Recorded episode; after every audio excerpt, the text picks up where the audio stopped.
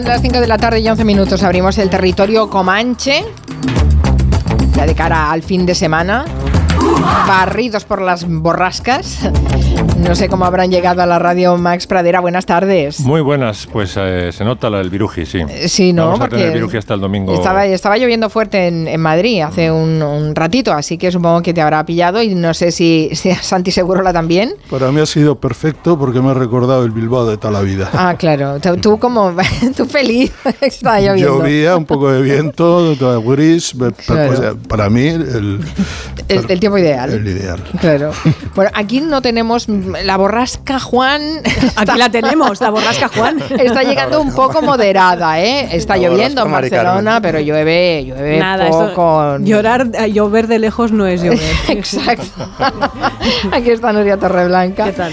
Y eh, Miki Otero, ¿qué tal? Eh, bien, aquí llueve, pues es, algo exótico que llueva además, ¿no? La gente hace fotos de la lluvia. Sí, sí, Como cuando los desfilábamos al campo y decimos, mira, una vaca. Pues la gente está de aquí en Barcelona, mira, está lloviendo. Está lloviendo, es que estábamos perdiendo, estamos perdiendo la costumbre de que llueva en, en, Cataluña. Yo os juro que, he visto nevar en Barcelona. Sí. ¿eh? Y no hace mucho. Bueno, no hace mucho. 2008, ¿no? 2009 o así. No, no, en 2000, en la época del proceso, de verdad.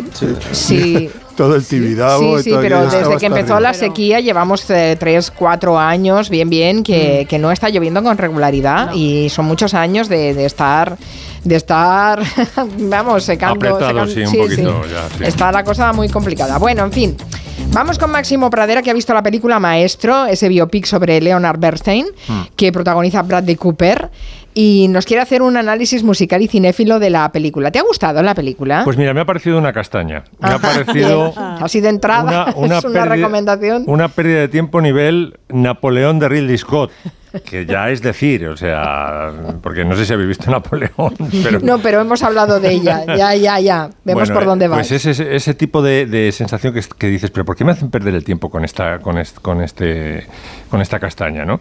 En, Maestro no hay, no hay arco dramático, por ejemplo, no se sabe cuándo acaba la película, cuándo acaba, cuando triunfa Bernstein, cuando, eh, cuando se muere Bernstein, cuando se muere la mujer, cuando compone West Side Story, no se sabe muy bien, no es una sucesión, un batiburrillo de escenas justapuestas que, no van a ninguna parte, ¿no? Y luego, lo que a mí me parece más grave, como admirador de Bernstein y conocedor de su pedagogía musical, es que eh, Bradley Cooper, que no solamente protagoniza, sino que guioniza y dirige, se dirige a sí mismo, pasa por los hitos musicales de la carrera de Bernstein, que probablemente es uno de los músicos más importantes del siglo XX, pues como gato sobre ascuas, ¿no? Y entonces tú, yo tuve la impresión de que toda la película es contemplar a un señor eh, omnipresente en cámara todo el rato diciendo al público, mirad qué bien hago de Leonard Bernstein, mirad qué bien hago de Leonard Bernstein y qué Oscar me van a dar por esto, ¿no? Max, mirad mi nariz, tiene una nariz, tiene, una nariz de goma tochísima que es la perfecta metáfora de los problemas de la peli. Porque le porque le han puesto una nariz y, Bradley, Cooper. está todo el rato, mirad, se han currado la nariz, eh, me parece como gollón. Me van a dar un Oscar, como dice Max. Total, total. una película que me pierdo. que no te pierdes nada por lo que está diciendo Máximo Pradera. Bueno, hay gente que le ha gustado porque dice, no, es que es el lado humano de verse. entonces tú, tú, quieres mejorar la película, ¿no? Tú, tú vas a hacer aportaciones para mejorarla. Mira, como por, por lo menos subrayar las cosas que le han pasado por encima. Mira, hay una escena que es clave, que es en el año 43 me parece que es, que empieza así la película, que le llama el gerente de la Filarmónica de Nueva York y le dice, se ha puesto malo el director y tienes que sustituirle. Y, no puedes ensayar. Bueno, pues en la película eso es tres minutos de metraje, eh, dice, los tengo en el bolsillo, los tengo en el bolsillo, sale mm, trotando cual cabritilla loca en dirección al Carnegie Hall y a la escena siguiente ya triunfa. Bueno, la cantidad de cosas que todo conocedor de Bernstein sabe que pasan entre que le llama el gerente y triunfa es que se podría haber hecho una película solamente con eso. Y os voy a contar una cuando él le dicen que no puede ensayar, dice, bueno, es que entonces ¿qué hago? Porque la no sé qué direcciones les ha dado a los músicos Bruno Walter. Y entonces se va corriendo al hotel donde está Bruno Walter con 40 de fiebre, le recibe el pobre con una mantita temblando y le dice, maestro, cuénteme que, que yo no puedo dirigir mi propia versión, pero que, que, tengo la oportunidad de llevar a buen puerto su versión, ¿qué les ha dicho a los músicos? Entonces, lo único que les da tiempo es a sacar el Don Quijote de Richard Strauss, que era la obra más peleaguda, y le dice, mira, aquí eh, este es un punto con, eh, conflictivo, aquí tienes que tener cuidado con esto, aquí esto les he dicho pianísimo y tal. se tiran ahí un, rato, y de ahí se saca una escena como la de Amadeus eh, dictándole a Salieri el Requiem mm. parte a parte en la película de Milos Forman, no me digáis que no, o sea, una... Mm. porque además Bruno Walter... Ojo, no es un director cualquiera. Bruno Walter era el gran discípulo de Gustav Mahler. Y si hay un director, un musicazo al que Leonard Bernstein quiso parecerse toda su vida, fue a Gustav Mahler. Es decir, es importantísimo ese personaje. Bueno, pues es que ni aparece mencionado, ¿no? Y luego, por ejemplo, él estaba. Traigo un ejemplo musical de cosas que le, atormentaban. El concierto que le da la gran oportunidad empezaba con la obertura Manfred de Schumann, ¿no? Y. Eh, Bernstein le contó a su hermano, eh, a su hermano Barton, dice, yo estaba cagado literalmente hasta las patas porque eh, la obertura Manfred empieza con un silencio en parte fuerte, que no es lo mismo que es pam, pam, pam, eso es empezar a lo grande, ¿no? Pero es un pa, un pa, un pa. Vamos a escuchar la obertura Manfred, el inicio. Ese comienzo le dijo Bernstein a su, a su hermano, dice, si no salimos todos juntos de ahí, después de ese silencio en parte fuerte, es que ya pierdo a los músicos durante todo el concierto, ¿no? Esas comeduras de tarro, los nervios en, en cine dan muy bien, es que no hay más que evocar a yo que sé, a, Billy Hayes en, el expreso de medianoche, cuando llega nervioso a la, aduana con todo el hachís debajo. ¿no? Todas, las escenas donde la gente está nerviosa dan muy bien en cine. Bueno, pues se, podría haber, se podrían haber hecho maravillas con, los nervios de Bernstein. Esta eh, entrada de la obertura de Manfred es maravillosa. ¿eh? Maravillosa, sí, pero claro, es... Pa, pa, pa, Va, todo el rato a contratiempo y él no había podido ensayar. ¿no? Luego eh, omite de forma clamorosa y a mí parecer eh, imperdonable la película, todo el fuerte, mm, digamos, toda una parte magnífica de Leonard Bernstein, que es la parte pedagógica. Yo creo que es el pedagogo musical más importante del, si no del siglo XX, de la segunda mitad. Vamos, era, se enseñó durante generaciones a, los niños a apreciar la música y las charlas que tiene para adultos son también extraordinarias, charlas en Harvard, ¿no? Por ejemplo, eh, en estas charlas para adultos, eh, Bernstein nos enseñó que eh, lejos de literatura y música ser dos lenguajes cada uno de su padre y de su madre, son muy parecidos en muchas cosas. Y Bernstein dice, incluida la función referencial. O sea, cuando yo digo silla, que suena a un significante fónico para ponernos pedantes, ¿no? Ese, silla, esa palabra silla, remite a un objeto que existe fuera del lenguaje. Bueno, pues cuando yo escucho este sonido,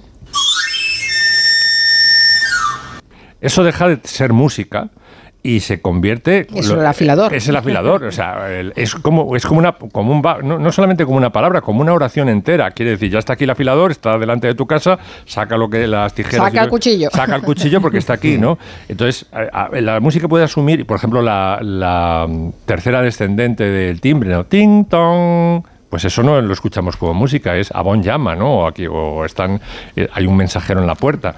Y como eso, pues la música asume muchas veces eh, la función referencial. Pero ya en lo que se sale Bernstein en sus charlas para adultos es en demostrarnos cómo comparten la función poética, la literatura y la música, ¿no? las metáforas. Y dice, puede crear la música metáforas tanto extramusicales como internas.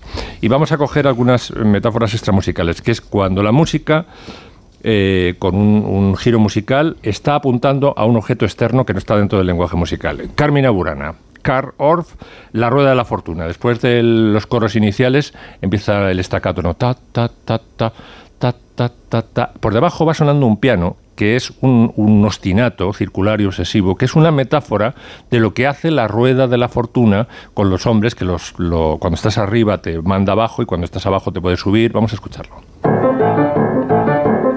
Esa es la metáfora. Implacable la rueda, ¿sabes?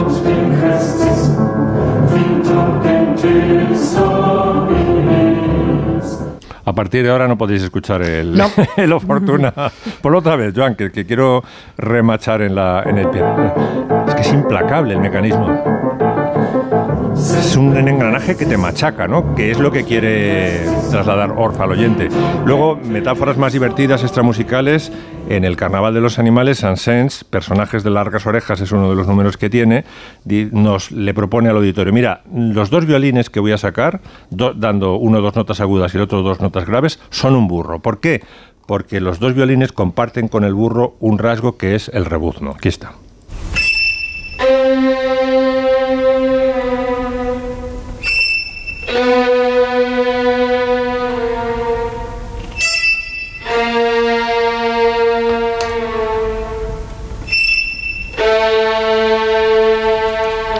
Gracioso el, todo, el carnaval de los animales, ¿no? los elefantes, el acuario, cómo se las ingenia el músico para eh, decirnos, esta música en realidad es un objeto, un animal o una persona que habita fuera del lenguaje. Y luego metáforas internas donde A se convierte en B, o sea, en otro elemento musical, no, es, una cosa ajena al lenguaje, ¿no? Eh, por ejemplo, en una. Podría haber cogido un ejemplo clásico, pero voy a coger una, tonada del siglo XIX que todos conocéis, eh, que es eh, María Cristina me quiere gobernar. Vamos a escucharlo.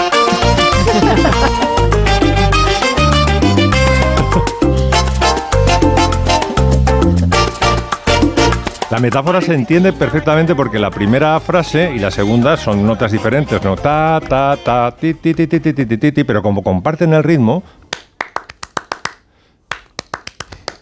pues dices, es que A es B, o sea, la primera frase es igual que la E, e se transforma en la segunda, las notas son iguales, pero siguen conservando el ritmo y por lo tanto mm, nos encontramos ante una transformación metafórica. Y luego ya, ahí está. sigo, la corriente. mucho esta versión de karaoke.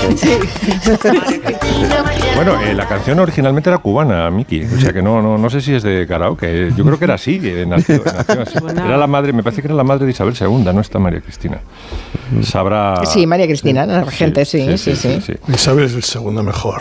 La dejamos para otro día. y luego ya, menuda fiera. Y luego ya para terminar, la, en las, estas charlas en Harvard de Bernstein cuando nos dice eh, el maestro, dice, mirad, es que los sustantivos y los adjetivos existen también en música, es decir, un motivo, una melodía, eh, es el equivalente a un sustantivo en música y un adjetivo es el equivalente a un acorde porque modifica la forma en que percibimos el sustantivo. Vamos a escuchar al maestro. Por ejemplo, el motivo del destino en el ciclo del anillo de las óperas de Wagner.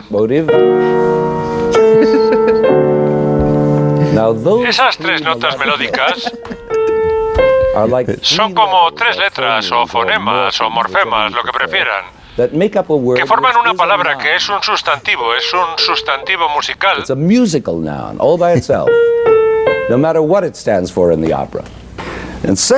Y en segundo lugar podemos equiparar un acorde, una entidad armónica con un modificador gramatical como un adjetivo, porque obviamente el acorde modifica por coloración descriptiva el nombre al que está acoplado. Por ejemplo, destino cruel. o destino amable. o Destino engañoso, lo pilláis, ¿verdad? bueno, encuentro Max que interpretas a Bernstein mejor que Bradley Cooper. Es un, doblador con un whisky perenne en la mano, Max. Pero bueno. Oye, pero, muy bien explicado esto de Bernstein, sí, sí. es que era un pedagogo. Bueno, podría seguir así horas, pero es que Max, el otro día en YouTube, por casualidad, ¿eh? Vi un reportaje de Bernstein hablando de los Beatles, la habrás visto sí, veces. Sí, sí. Una hora hablando, prácticamente una hora. Hablando bien de los ¿Cómo hablando bien de los Beatles? los presentaba, no digo como genios, pero casi, especialmente a McCartney, me pareció. Totalmente, sí, sí. Decía que tenían cosas interesantísimas en las canciones. Y revolucionarias, además. Sí, y además no es hablar, es que te dice, dice, en esta canción hay un cambio de, de, compás que es inusual en la música. Aquí hay un canon y te lo va, te lo va poniendo es magnífico ese documental. Es el momento Beatle, que nos, aquí no, no guardamos de cuota. que sería un Comanche sin un momento Beatle, sí, sí. Bueno, traía más cosas, pero siguiente. Vale, eh, eh, pues el siguiente, mira, va a ser un mensaje que ha escrito Octavio Salazar en Twitter. Dice, es un horror de película, con el material tan interesante que había para hacer un peliculón. Aburrida, pretenciosa, larguísima. Ni siquiera la música de Bernstein está bien usada. Horror. Así que, bueno, va mucho más lejos que tú, ¿eh? ¿eh? Máximo, pero parece que sí, que estamos compartiendo. Bueno, vamos a hablar enseguida con Miki Otero, nos vamos a ir de, de fiesta con Bernstein. Em, y con, y con la, izquierda exquisita en Nueva York, que esto es algo que tampoco sale en la película. No sale, es que, la peli está llena de lagunas, estira lo innecesario y luego... ¿Pero qué ha hecho este hombre? Nada, salir con un narizote. La nariz, la nariz. Vamos a hacer una pausa. La, nariz que está hecha a mano, es decir, no es un... La hizo un, japonés. La hizo un luthier, ¿no? no, no, un luthier japonés que, vamos, que creo que fue un arte de... Pues yo no he visto la película, pero creo que es una nariz muy trabajada manualmente. Qué fuerte. Le van a dar un Oscar a la nariz. y no digo más. Ya veo a mi Quiotero haciendo un artículo en el periódico sobre la nariz. De, Solo la nariz. De Bradley Cooper. Una pausa para la publicidad y nos vamos de fiesta.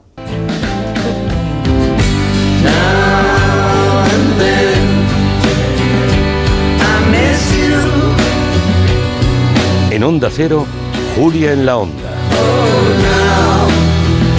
Con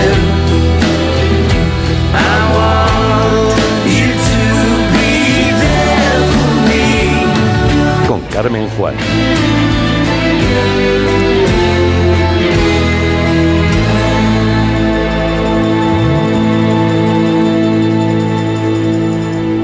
Bienvenido al Dream Note de mis hijos están como una moto y necesitan desfogar, con cientos de metros para volverse locos. Cada momento tiene su crucero. Déjate asesorar y reserva ya tu crucero NCL con un 50% de descuento y todos los extras desde 149 euros. Consulta condiciones en la semana del crucero de viajes El Corte Inglés.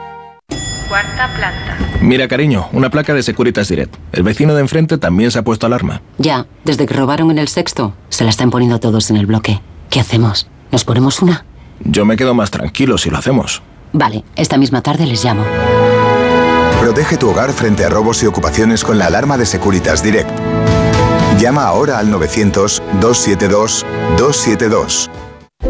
Hoy por la noche en Antena 3, durante el desafío, descubre en exclusiva el primer tráiler de Sueños de Libertad. La nueva superproducción de Antena 3, la tele abierta.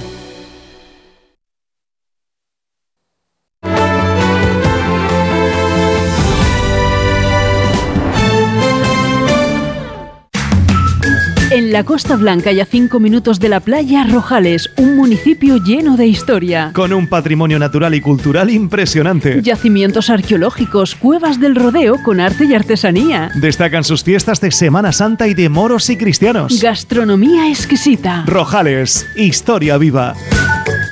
Un día descubres que tienes humedades en techos, paredes, están por todas partes. ¿Qué puedes hacer? Llama a Murprotec. Llama, llama al 930 1130 o entra en murprotec.es. Si con las humedades te las tienes que ver, ¿qué puedes hacer? Llama a Murprotec. 930 1130. Murprotec. Cuidando tu hogar, cuidamos de ti. La avería del coche, la universidad de Ana. No sé cómo voy a llegar a fin de mes. Tranquilo. Si alquilas tu piso con alquiler seguro, puedes solicitar el adelanto de hasta tres años de renta para hacer frente a imprevistos económicos o nuevos proyectos. Infórmate en alquilerseguro.es o en el 910-775-775. Alquiler Seguro, la revolución del alquiler. La Gran Vía y el centro de Madrid están de moda. Celebra tu boda por todo lo alto en la mejor ubicación de la ciudad, Hotel Santo Domingo. Las vistas panorámicas desde su terraza conquistarán a tus invitados. Cásate en el centro, cásate en el Hotel Santo Domingo. Descúbrelo en bodas.hotelsantodomingo.es. No lo imagines, hazlo realidad. Colaboran con Decorman, armarios y vestidores Distor, Fontalcala Fontanería, Yo Cocino Cocinas y Lifestyle Electricidad 91 609 3370 o decorman.es. En la ganadería Organic producimos la mejor carne del mundo. Hacemos cría ecológica de las razas Angus y Wayu, 100% sostenible. Nuestra carne es deliciosa y saludable, extremadamente tierna y jugosa. Va del campo a tu casa, sin intermediarios, a un precio justo. Si pruebas Organic, solo comerás Organic. Nosotros te la llevamos gratis a tu casa. Haz tu pedido en el 910-2010, 910-2010 o carneorganic.com. Organic, la mejor carne del mundo. La música mansa a las fieras. en concreto, esta. Porque el Colegio Invisible es el programa favorito del monstruo bajo tu cama. Del de dentro del armario y del que se esconde tras las cortinas. Ahora podéis compartir algo más que tu cuarto. Comparte buenas historias, misterios, enigmas y fenómenos extraños que no te dejarán dormir. Pasa la noche de los jueves en vela con Lorenzo Fernández Bueno y Laura Falcó. A la una y media de la madrugada y siempre que quieras en la web y en la app.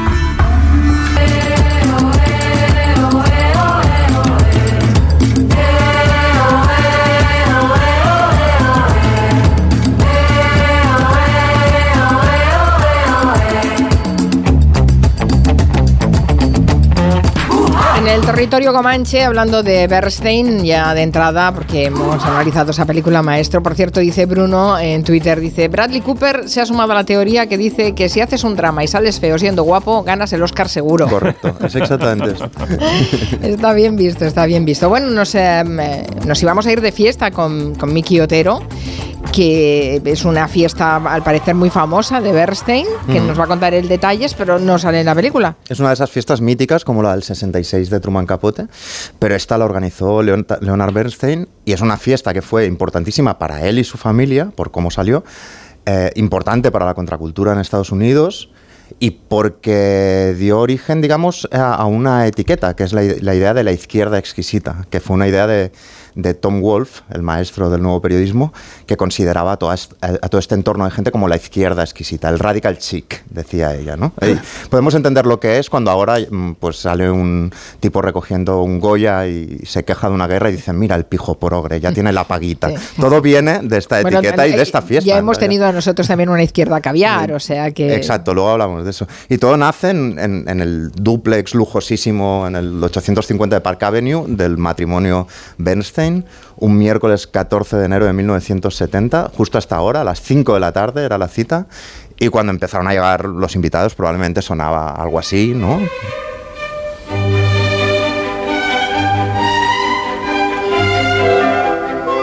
Y ahí está como Leonard Bernstein recibiendo, es el famoso director de orquesta que ha descrito Max y su mujer, Felicia Montalegre, que además eh, tenía muchas causas de activismo y, y de ayuda a determinados colectivos. Y allí se dio cita como la, la alta sociedad más o menos de izquierda de la ciudad. ¿no? O sea, están, por ejemplo, Otto Preminger, Richard Avedon, eh, un montón de gente. ¿no? Y entre ellos, sin invitación, se coló Tom Wolfe. Tom Wolfe en ese momento ya era una estrella de la literatura porque fue el primero que vio muy rápido que los cambios de, la cultura en los años 60, los hippies, la lucha por los derechos civiles, solo se podía explicar bien de una manera veloz, a través de la prensa, pero de una prensa que usara los recursos de composición, de estilo, los diálogos, todos los recursos de una novela de ficción. Y le puso un nombre, el nuevo periodismo.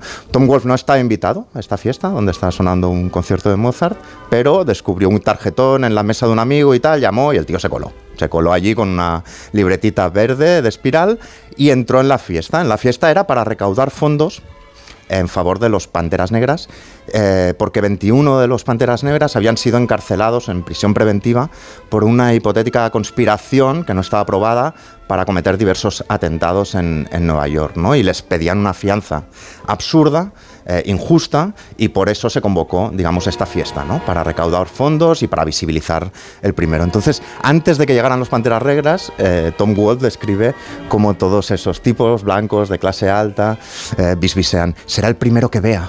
Como, como hablando de un animal exótico, y se referían a, a- a estos activistas, Activistas afroamericanos, negros, ¿no? sí. Él será el primero que vea, ¿no? Y ninguno hablaba pues de la labor social que hacían estas personas que, bueno, eh, sí, eh, optaban también por las armas en determinado momento y por la acción directa, pero también tenían comedores en barrios, hospitales para negros imposibles y, y- tal y cual, ¿no? Bueno, están ahí diciendo será el primero que vea y de repente hacen su entrada los Panteras Negras, o sea, cambia la música directamente.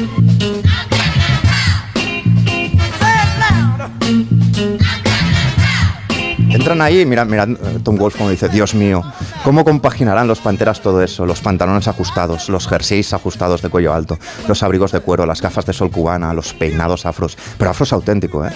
No los que se recortan y riegan como un seto hasta adquirir un lustre de alfombra acrílica, no. Verdaderos afros, afros naturales, al desgaire, salvajes. Estos no son negros de derechos civiles con trajes grises tres tallas más grandes. Estos son hombres auténticos, tiroteos, revoluciones, fotografías en live de policías atrapando a panteras negras como si fueran Vietcongs. De algún modo, todo eso se confunde mentalmente con el asunto de lo bellos que son, como el filo de un cuchillo. Las mujeres panteras negras, hay tres o cuatro cerca, esposas de los 21 panteras encausadas, encausados, son tan delgadas, tan flexibles, con pantalones ajustados y tocados estilo yoruba, casi como turbantes, como si hubieran saltado de las páginas de Vogue, aunque sin duda es Vogue que se inspira en ellas. Qué bueno, qué buena descripción. Y entonces lo que hace es fijarse en, los canapés que sirven, que son eh, bocaditos de roquefort rebozados en, nuez molida, eh, y se fija, digamos, en el contraste que hay en toda esta gente que no, que no, no renuncia al lujo y está acogiendo a, varios activistas que probablemente 48 horas antes eh, estaban en la cárcel directamente, algunos de ellos, ¿no? Eh, eh, probablemente sonaba Jill Scott Heron en la fiesta también. Y entonces Tom Gold lo que hace es acuñar la idea de izquierda exquisita para hablar exactamente de esto, de la gente con mucho dinero de izquierdas que intenta como de algún modo mejorar su imagen pública, capitalizar su, solidaridad, mitigar su culpa, ganar prestigio a través de acciones como esta, ¿no? Y es lo que llama Radical Chic. En la fiesta se recaudaron 10.000 dólares, o sea, no está nada mal, eh, y la pieza de este tipo que se había colado, de Tom Wolfe con la libretita verde, salió en el New York Mac el, junio siguiente, unos meses después, y fue un absoluto hit. Fue una obra maestra instantánea. Era una obra con mala intención, sí, pero que daba muchas claves de las contradicciones de este colectivo, ¿no?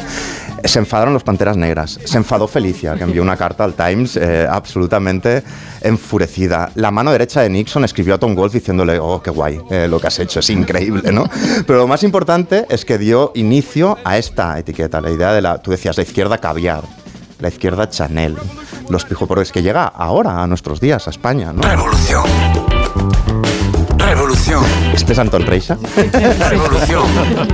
bueno, en la literatura han sido Pisón y Marseille. Por ejemplo, Ignacio Martínez de Pisón en el día de mañana tiene un momento muy guay, que es cuando un arribista pobre llega a la ciudad, a Barcelona, se empieza a codear con los burgueses catalanes que están en los círculos de izquierdas y entra en un bar y ve que se van fatal vestidos, que van como de un poco hipiosos o con jerseys un poco roídos y tal.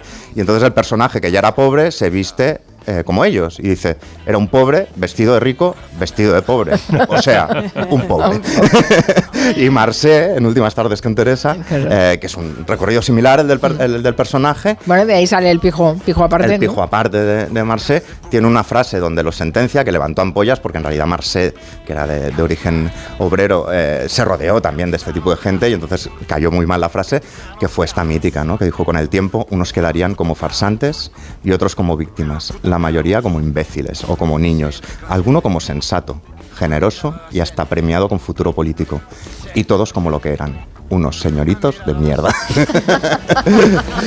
Esto es en España, pero ha llegado a la esfera política y ya acabo con, con, algunos ejemplos. ¿no? A mí me parece una etiqueta injusta, porque yo, digamos, lo que ellos llaman pijo progre, eh, por lo menos es una persona que se ha desclasado, aunque sea por momentos, y que tiene una cierta conciencia de sus privilegios y, digamos, los denuncia. ¿no? Y además esta izquierda exquisita la, se la ha apropiado la derecha y la extrema derecha. Aquí tenemos a Ayuso eh, criticando a Mónica García y hablando de izquierda caviar, por ejemplo. Y sobre todo, ¿sabe lo que es usted?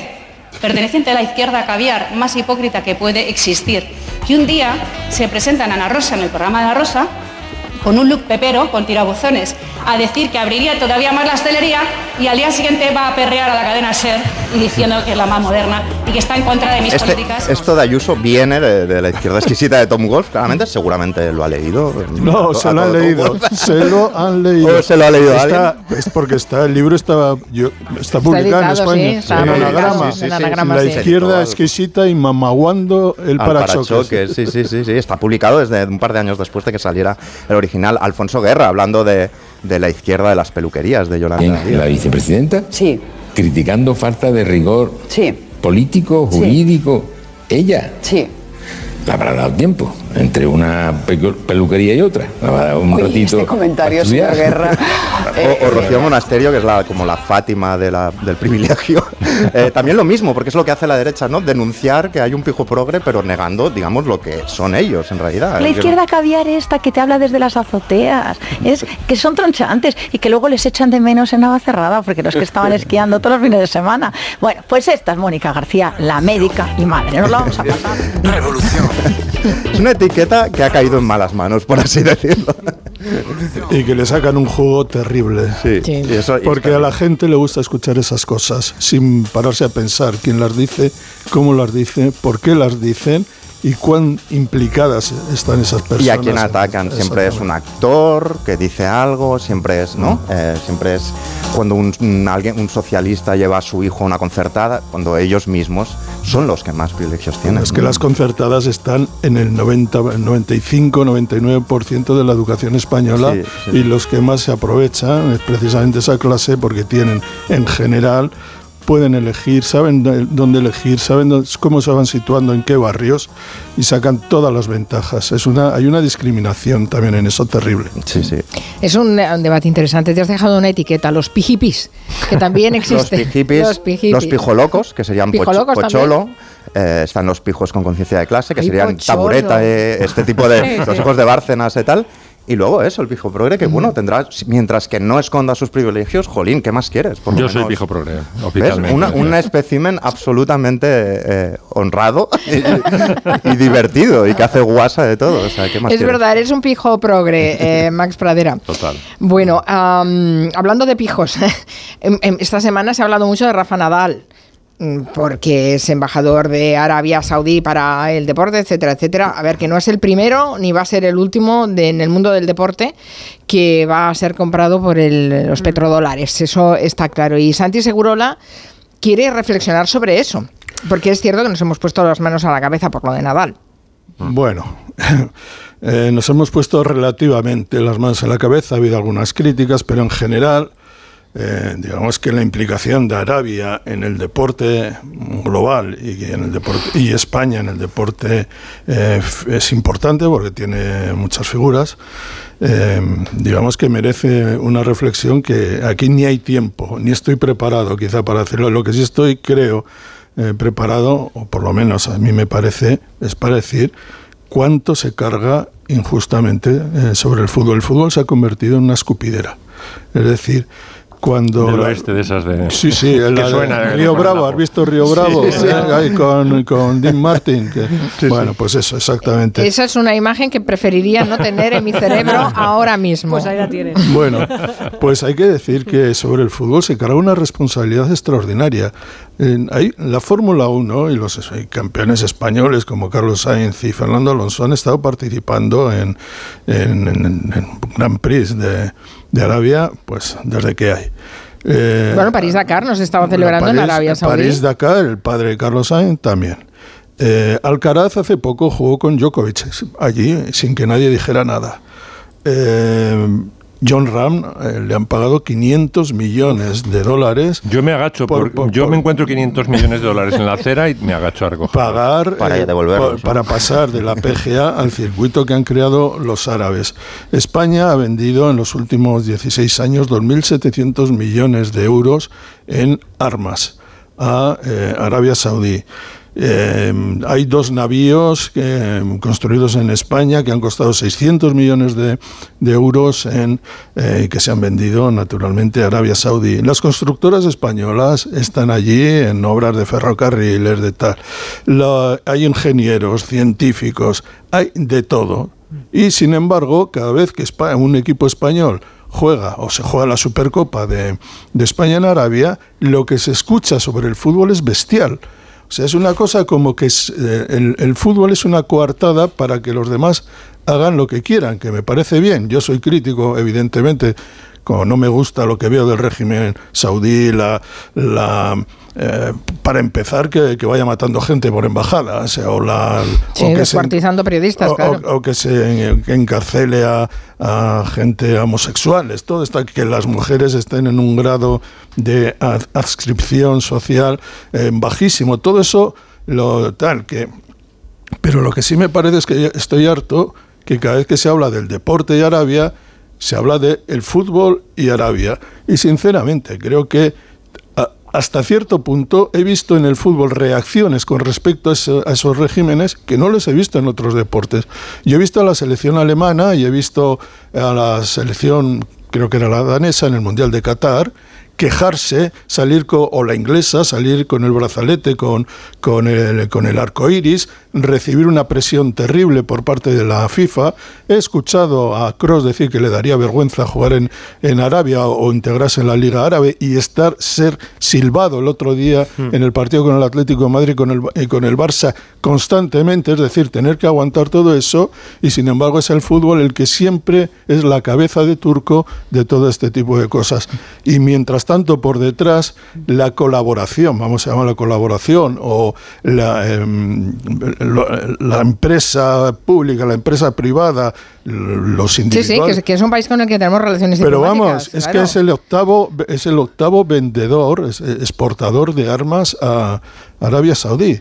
Y no, pero yo pasa nada. entiendo, entiendo tu reflexión, eh, eh, Santi, y evidentemente nadie les va a pedir a los futbolistas ni a los eh, deportistas que sean héroes cuando nadie más lo, lo, está haciendo, ¿no? Pero hay, hay una serie de componentes que sí que llaman un poco la atención. Claro, en el caso de Nadal, cuando tú eres un referente es que el caso de Nadal es el caso de Nadal para muchas cosas es, es, es duro eh, ver, que es, embajador eh, del deporte en un país teocrático. Pero en, en, el caso de Xavi, por ejemplo, cuando era, era entrenador en un equipo en Qatar y hablaban maravillas de ese régimen, claro, a ver, yo entiendo, juegas, juegas a fútbol y entrenas un equipo, vale, también construyes un edificio o yo qué sé, o haces no sé qué. Pero por favor, no te dediques a publicitarlo como si fuera la octava maravilla. no, no, no. Eso es una línea roja. yo lo que digo, lo, que, lo que yo digo es que lo que yo digo es que el, sobre el fútbol, sobre las espaldas del fútbol, recaen todas las críticas de las cuales se salvan los demás. Se salvan los empresarios, se salvan los gobiernos, se salvan el resto de los deportistas. A nadie le parece mal que Sainz y Alonso corra ahí con todo. Es que es así, o no lo he oído. En cambio, con el fútbol, en las páginas de deportes eh, y en el Mundial de Qatar, he oído debates importantes en periódicos, en radios, hablando de cómo, es, eh, cómo son esos regímenes todo lo demás parece que no importa. Yo creo que lo que ha dolido, Santi, de, lo que más ha dolido de Rafa Nadal es que aparte de meterse la talegada, que no sé cuánto es, la frase posterior dice, mires donde mires en Arabia Saudí, mágico mundo de colores. No, pero Puedes ver crecimiento y progreso y me emociona formar parte de ello. Pero pues mira, yo, coge el dinero y corre. es que yo soy crítico con Nadal, de la misma manera que no se ha sido crítico con Nadal nunca. Hmm. Nunca. Porque es, el chico perfecto. Y sin embargo, Nadal en este caso no es que vaya a jugar a Arabia, es que forma parte de, la propaganda. de, la, propaganda. Está pagado y, de alguna manera yo creo que eso merece por lo menos crítica, debate o apoyo el que el que lo apoye. A mí, te digo, como periodista deportivo, lo que estoy cansado es que todas estas críticas, en general, lo recibe el fútbol aquí en Inglaterra, en todos los sitios. Cuando vuelvo a decir, dentro de lo que cabe, que no es mucho, ha habido mucho, ha habido jugadores, ha habido equipos, ha habido selecciones, ha habido que ha, por lo menos se ha manifestado contrario contra todo esto. ha habido. Pero Santi, esto es porque el fútbol. Casos ejemplares de protesta contra. porque el, fútbol, el fútbol se percibe como algo, la gente, eso es algo bonito. Sobre el fútbol también se percibe como algo eh, más humano y más cercano, pese a todo, pese al fútbol moderno, eh, con respecto al, tenis o a la Fórmula 1, que se pues perciben como una disciplina mucho más elitista y alejada de la calle. Entonces yo creo que digamos lo que lo que tú indicas es cierto, pero que tiene que ver con eso, con la relación emocional que tiene la gente. Yo solo sé que yo, yo, solo sé que Nadal y Alcaraz y Sainz y Ram y esto se llevan eh, se llevan portadas por doquier aquí y en todo el mundo. Mm, es más, más que la selección española, por ejemplo. Mm.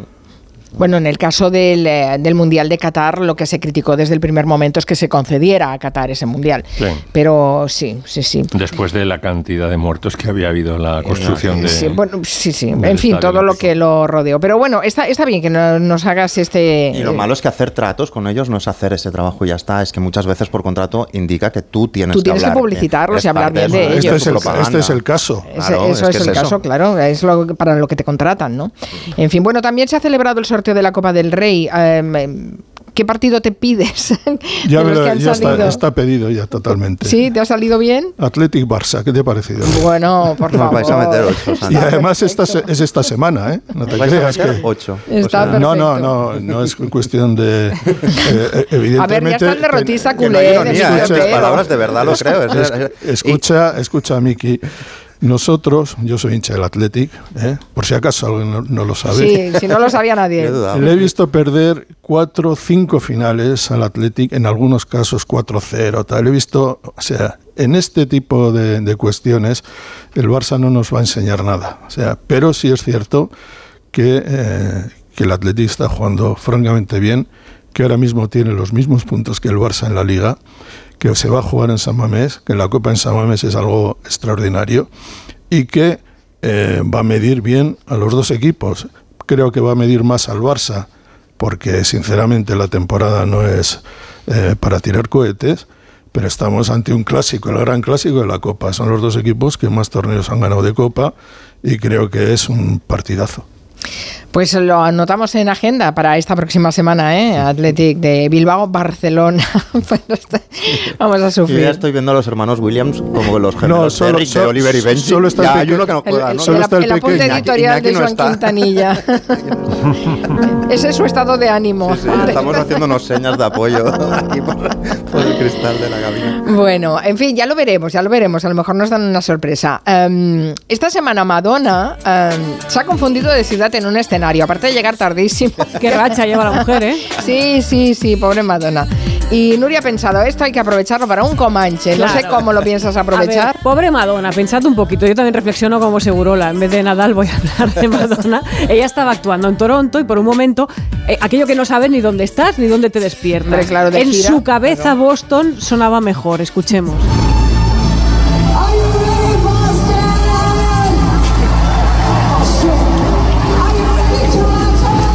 Are you ready Boston? Oh shit, es oh mierda. Are you ready Toronto? Ahí estamos corrigiendo sobre la marcha Madonna, que no es la única, porque Billie Eilish eh, confundió México con Bogotá, Britney Spears Birmingham con Blackpool. Es un momento tierra, trágame. ¿eh? Esta era bastante comprensible. Claro. Con Newcastle, es un momento tierra, trágame para cualquier artista, ¿no? Los pobres tienen mucho, hay que entenderles, tienen la exposición pública, nervios del directo, que uno no sabe ya lo que, lo que pasa cuando sube a un escenario. Algo parecido le sucedió, todos recordamos, ¿no? A Federico Trillo cuando era ministro de Exteriores y no sabía dónde vivía. El famoso Viva Honduras parece un gag perfecto de Leslie Nielsen en Agárrame como pueda. Y les pido que griten finalmente conmigo. ¡Viva Honduras!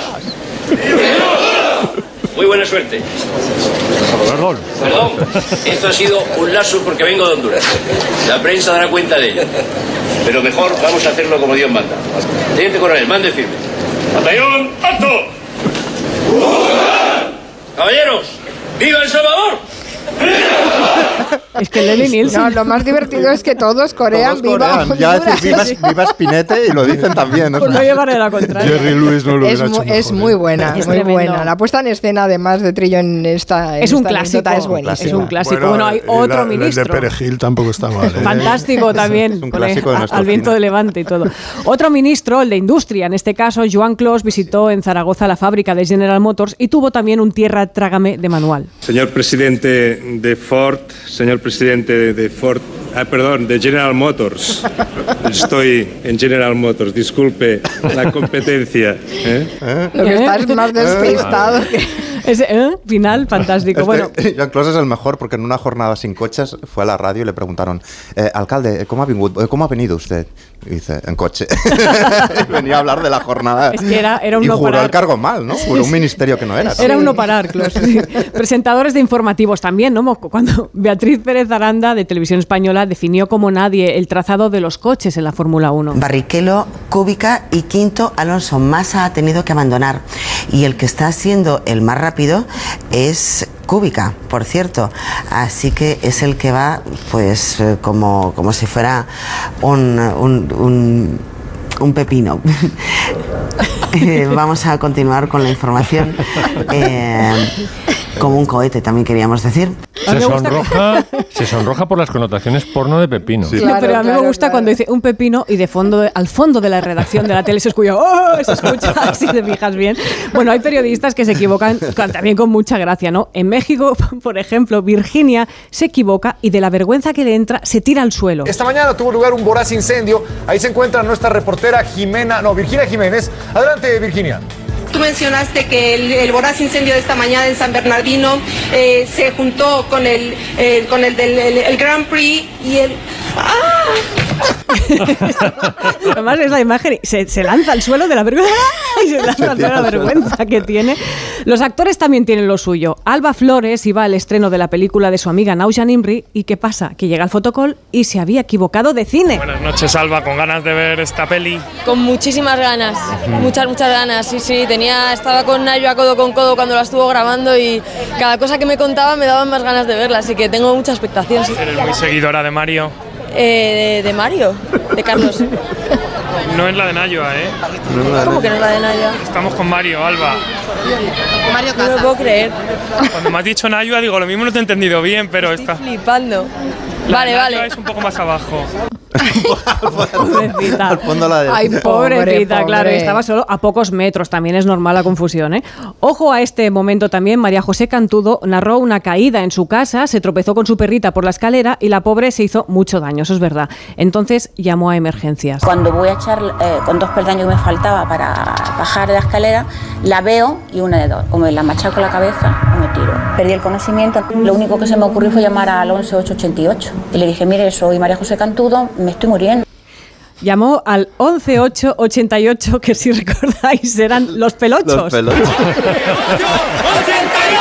Fantástico.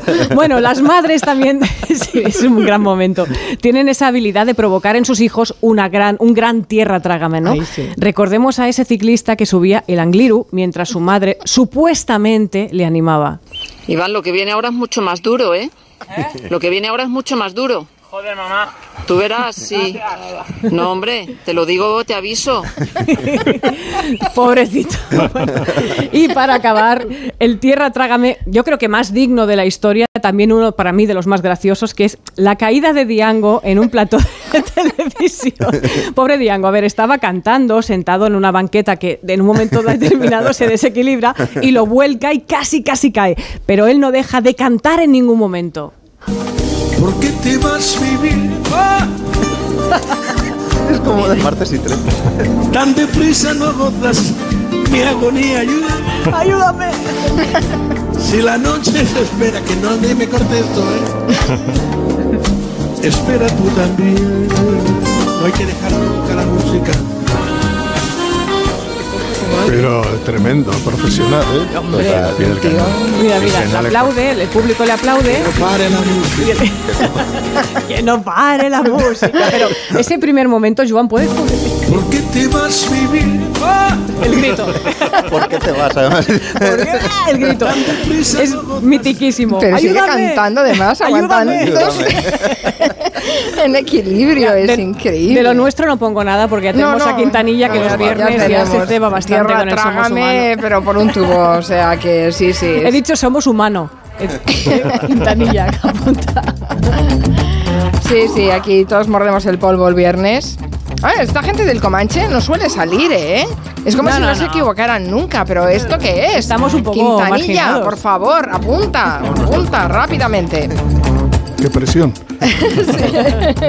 No da tiempo a que nos recomiende series, eh, Santi. Sé que Ya. tienes unas cuantas en, Sí. en cartera, algunas que ya he visto yo ya de entrada. Tengo los ojos mahumando el parachoques, como de tanto verte. en Bueno, pero el, el- la próxima, el próximo viernes, el próximo Comanche, nos haces un listado, ¿vale? Muy bien. Un beso, Santi, Máximo Pradera, Miki Hasta Otero. pronto. Hasta la próxima. Nuria se queda conmigo. Me Enseguida abrimos la segunda hora. Estará Antón Recha.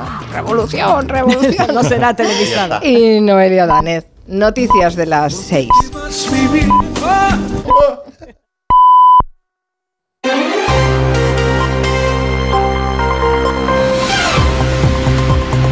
Noticias en Onda Cero.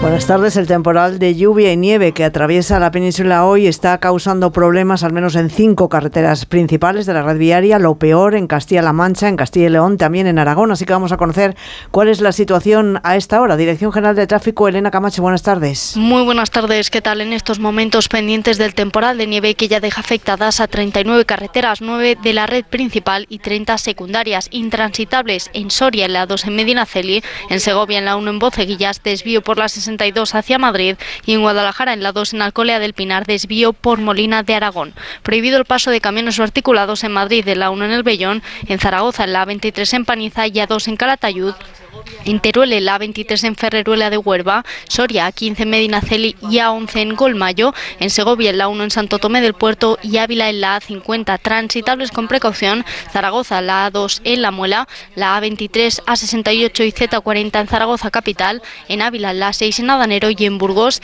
en la 1 en Pardilla, además pendientes de varios accidentes, en Zaragoza, en la A23 en Ramallas, dirección Valencia y dos más de entrada a Valencia por la A3 en Caudete, Las Fuentes y V31 en Sedaví.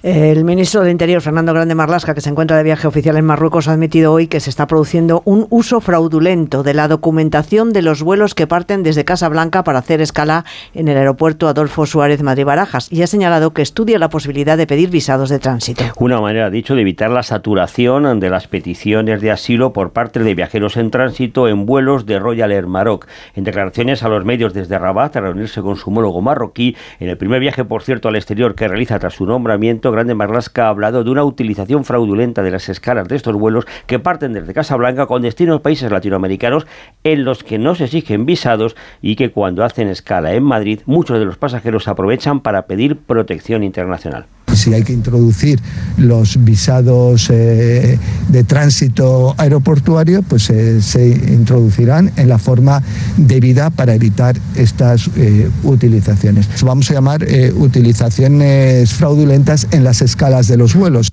El año pasado, ACNUR, la Agencia de la ONU para los Refugiados, respondió a un número muy superior de crisis humanitarias, nuevas crisis o crisis agravadas, la mayor cifra anual de emergencias declaradas de los últimos 10 años. Según el informe Preparación y Respuesta ante Emergencias de 2023, publicado hoy, se prestó asistencia a 29 países. Jorge Infer. Para este año, ACNUR espera que continúe la tendencia ascendente después de que durante 2023 la ONG tuviera que emitir hasta 43 declaraciones de emergencia para aumentar la ayuda en 29 países, todo para atender a cerca de 17 millones de personas de todo el mundo, gracias a una ayuda humanitaria que ha tenido un costo de más de 48 millones de euros. Ayuda que, por cierto, ha sido necesaria tras un último año en el que han aumentado las situaciones de emergencia con la aparición de nuevas crisis, el aumento de otras no resueltas o debido a catástrofes naturales como los terremotos de Turquía y Marruecos. La bolsa española ha cerrado su peor semana de los últimos seis meses y sigue la estela del resto de mercados europeos con los inversores inquietos ante la posibilidad de la, que la esperada rebaja de tipos se retrase hasta el verano y sea inferior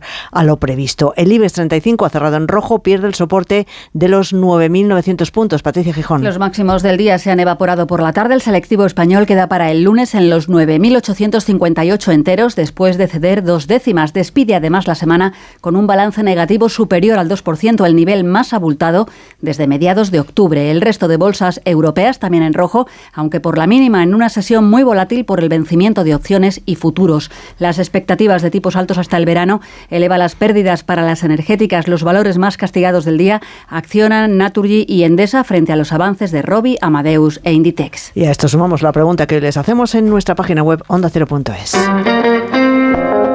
¿La sequía está condicionando su consumo de agua? Pues no está condicionando de una mayoría, el del 51% de las personas que ha participado en la encuesta, si le afecta al 49% restante. Y los deportes, Aitor Gómez, buenas tardes. Buenas tardes, sorteados hoy los cuartos de final de la Copa del Rey que se van a disputar la semana que viene. El martes a las nueve y media, Celta Real Sociedad. El miércoles a las siete y media, Mallorca Girona. Y a las nueve y media, Athletic Barça. Y el jueves a las nueve de la noche, Atlético de Madrid, Sevilla en el Metropolitano. Más allá de la Copa, hoy vuelve la Liga. Se abre la jornada 21 a las 9 de la noche en Vitoria, Deportivo Alavés, Cádiz. Y en segunda se abre la jornada 23 en la Romareda, Zaragoza, Andorra a las ocho y media. Si la nieve que cae hasta ahora sobre la capital aragonesa no lo impide. Además, ya es oficial Gonzalo Edex eh, de Guedes, ex del Valencia, vuelve a la Liga Española, va a jugar en el Villarreal hasta final de temporada cedido por el Wolves inglés y fuera del fútbol gran protagonista del día, Carlos Sainz, que esta mañana ha conquistado su cuarto Rally Dakar en coches, a los 61 años es el primero que lo consigue, gana cuatro veces con cuatro marcas diferentes. Volvemos con más noticias a partir de las 7 de la tarde de las 6 en Canarias en La Brújula con Rafa La Torre. Es la una de la mañana. Te acabas de terminar el último capítulo del libro que te ha tenido enganchado noche tras noche. Y te preguntas, ¿y ahora qué?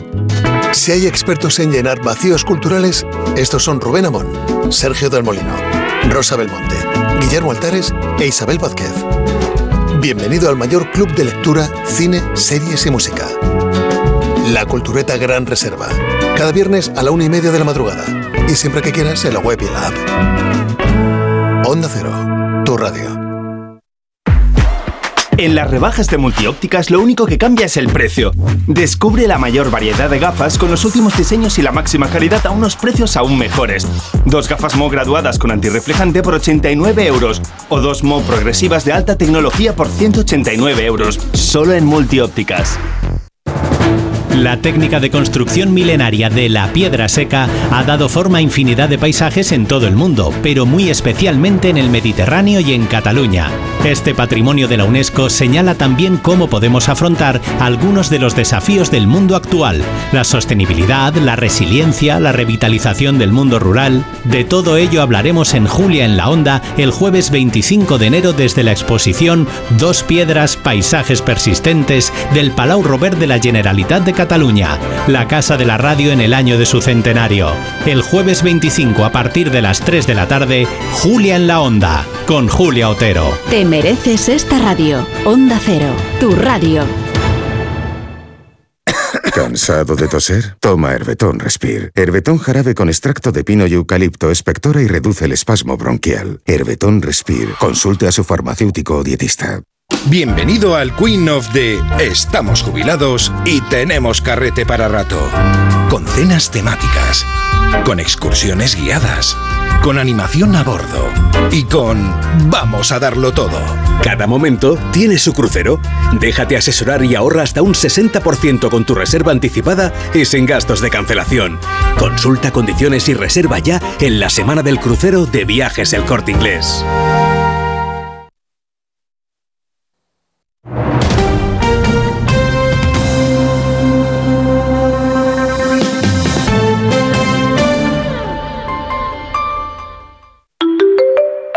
Desde el 15 de enero se modifican los horarios de salida y o llegada de servicios Avant que enlazan Toledo, Ciudad Real y Puerto Llano con Madrid, así como de algunos trenes de alta velocidad e Intercity de los servicios hacia el sur y Levante Peninsular. Los nuevos horarios permiten compatibilizar el servicio con la renovación integral de la línea de alta velocidad Madrid-Sevilla que continúa desarrollando ADIF. Consulta los horarios en renfe.com. Renfe y Ministerio de Transportes y Movilidad Sostenible, Gobierno de España. La Regenta, la novela magistral de Clarín en el Teatro Fernán Gómez hasta el 3 de marzo. La Regenta, un espectáculo único sobre los límites de la pasión, el amor y los celos. No te lo puedes perder. Dirección de Elena Pimenta y adaptación de Eduardo Galán. La Regenta en el Teatro Fernán Gómez. Te compra tu coche, te compra tu carro, te compra tu buga. Te compra tu furgo, te compra tu moto, te compra tu auto, caravan. ¿Te han hecho una oferta? Te la mejoramos. Has oído bien. Mejor precio garantizado y compromiso de pago en 24 horas. Ven a vernos. Compramos tu Rolex de acero de los años 70 y 80. Especialistas en Rolex desde hace 30 años. Compramos tu Rolex de acero de los años 70 y 80. Pagamos el mejor precio. Compramos tu Rolex de acero de los años 70 y 80. 915346706. Plaza San Juan de la Cruz 9. 915346706. No lo olvides. Compramos tu Rolex de acero de los años 70 y 80. En la ganadería Organic producimos la mejor carne del mundo. Hacemos cría ecológica de las razas Angus y Wayu, 100% sostenible. Nuestra carne es deliciosa y saludable, extremadamente tierna y jugosa. Va del campo a tu casa, sin intermediarios, a un precio justo. Si pruebas Organic, solo comerás Organic. Nosotros te la llevamos gratis a tu casa. Haz tu pedido en el 910-2010, 910-2010 o carneorganic.com. Organic, la mejor carne del mundo. De cero al infinito, un programa para gente curiosa. ¿Cómo cambia el significado de un emoticono o un punto al final de las frases para diferenciar generaciones? Einstein lo tuvo más fácil a la hora de hacer su trabajo de investigar que Blas Cabrera se vigila la Tierra de posibles terremotos como este o cercanos a este. ¿Cómo está el mercado de las criptomonedas en este momento? Todas las respuestas a las 4 de la madrugada del viernes al sábado. Y siempre que quieras, en la app y en la web de Onda Cero. Con Paco de León. Te mereces esta radio. Onda Cero, tu radio.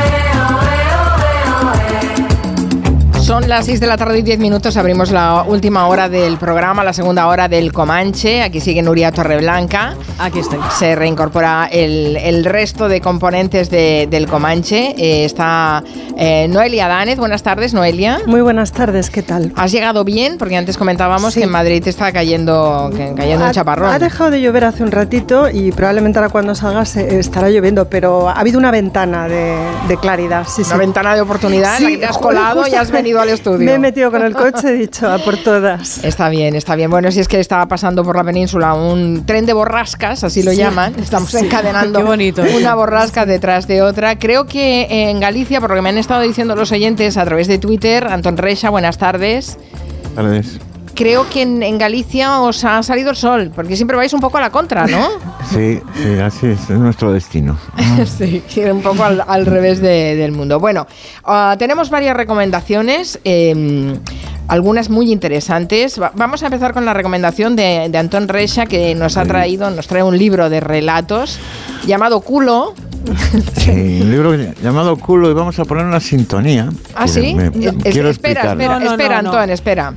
Espera, porque... La hemos cambiado. Sí, porque, habéis cambiado? Sí, sí, y te diré por qué. Porque resulta que el culo está muy de moda. No sé si eres consciente que el culo está muy de moda. Lo sé, lo sé, lo sé. y que, y que se canta mucho lo del culo. Y Eulalia Rosa nos ha hecho un montaje sobre canciones que nombran el culo.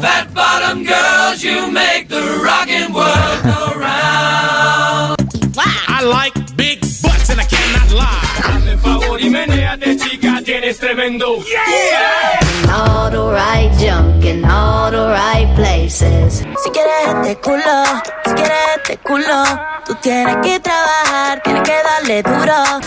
Shake, shake, shake. Shake, shake, shake. Shake your booty. Mueve tu cucú. Mueve tu cucú. Tonight we gon' be it on the floor. You ready this jelly? I don't think you're ready for this. My body too bootylicious for you, baby. Genial el ¿Qué, te ha trabajo. de- de- sí, sí, me- se lo agradezco porque además va en la línea de lo que necesitamos hoy. Hablar del culo con sentido de autoestima. No hay nada peor que no estar de acuerdo con, con tu propio cuerpo. Por eso la autoestima es lo que persigue esta colección. Es una colección que, que se llama Esto es un cuerpo y que va tratando diferentes partes del, del cuerpo. Eh, el último libro que ha salido es el culo, el llamado culo, y, y ya, ya han tenido otras, otros temas monográficos como las manos, el pelo, eh, los ojos y las orejas. Son libros de relatos y, y tienen además una peculiaridad que son secciones colaborativas. Eh, es una editorial muy, muy independiente. Las editoras son Laura Vela y Carlota Visier y las colaboradoras son mayoritariamente mujeres. Yo creo que la perspectiva del libro es feminista y se financian vía crowdfunding. ¿no? El nombre de la editorial es muy fino, se llama Comisura. Las, las editoras. Bonito eh, ese nombre, sí, Comisura. co- sí. sí. Las editoras proclaman que tratan individual, tratar individualmente eh, sobre cada ca- parte del cuerpo implica una mayor profundidad y fuerza liberadora de complejos. Porque de esto va el asunto. este. Sin embargo, han tenido algunos problemas de censura. Es, es increíble, pero así es. En YouTube les han vetado todas las imágenes que tienen que ver con el culo. Es así, YouTube es automático en cuanto tiene que, que cortar algo que tiene que ver, que consideran ellos que tiene que ver con el erotismo. ¿El, que- el culo también? Sí, sí, sí. Bueno, el tema, de- va, el ellas- tema ellas del no quieren- pecho, el tema de los pezones y tal, eso sí, lo hemos incluso no denunciado quieren muchas veces en este programa, pero hubiera- el culo hubiera- sí, sí, que hubiera, que hubiera pasado si hubieran dedicado el tomo a las tetas, imagínate. ¿eh? Pues no hubieran salido en YouTube.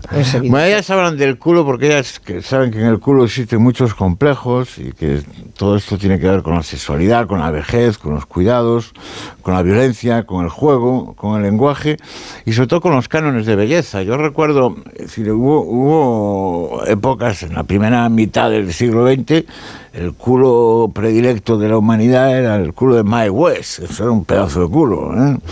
Y la pretensión de la iniciativa es movilizarnos para desacomplejar nuestro cuerpo emocionalmente y también política y socialmente. El libro, como decía, tiene secciones colaborativas. eh, se puede encontrar una, una propuesta para organizar un club de escrituras con el culo o un capítulo que es una conversación libre y sincera sobre el culo entre mujeres de nacionalidades distintas. Pues no, no todas tendrán la misma visión. Imagino que, sobre todo en África y en algunas partes de Latinoamérica, la perspectiva del culo es otra.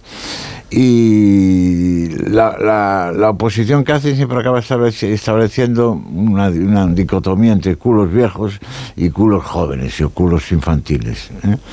Y hay una muy interesante se- sección gráfica que le llaman la lu- culopedia. ¿eh? Madre mía. Pues ahí los tenéis, la colección de la editorial Comisura.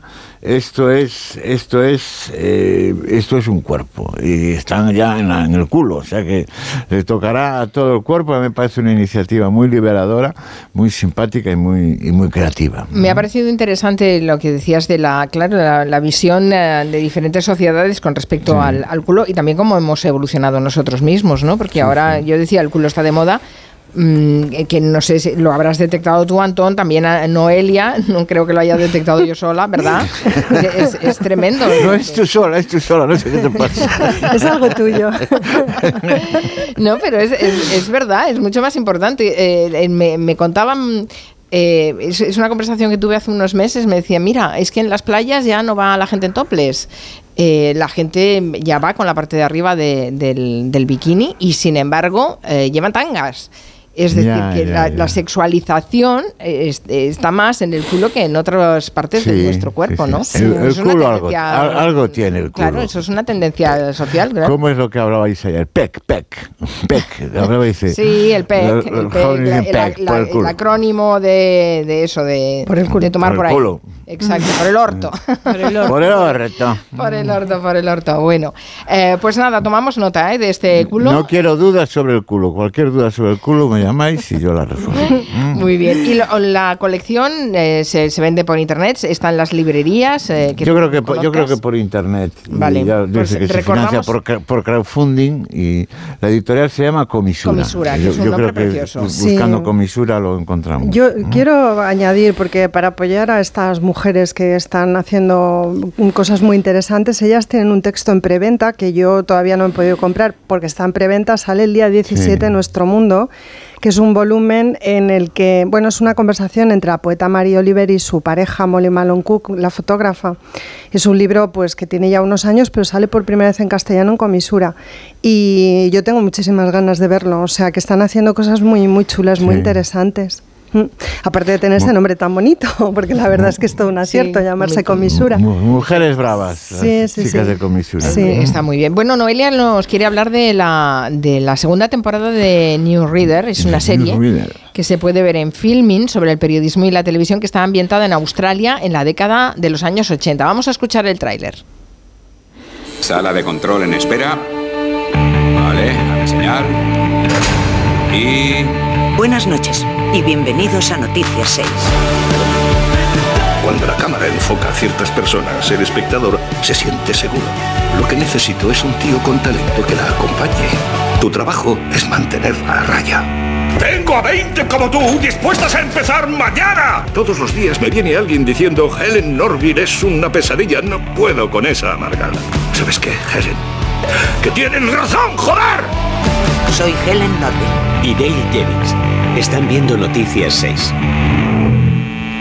Ha habido muchas series de, de periodistas. ¿Es una serie más o um, qué, qué la hace significativa para, para ti, Noelia? Bueno, yo creo que dialoga muy bien con las existentes, es decir, recoge a, mm, lo mejor del género.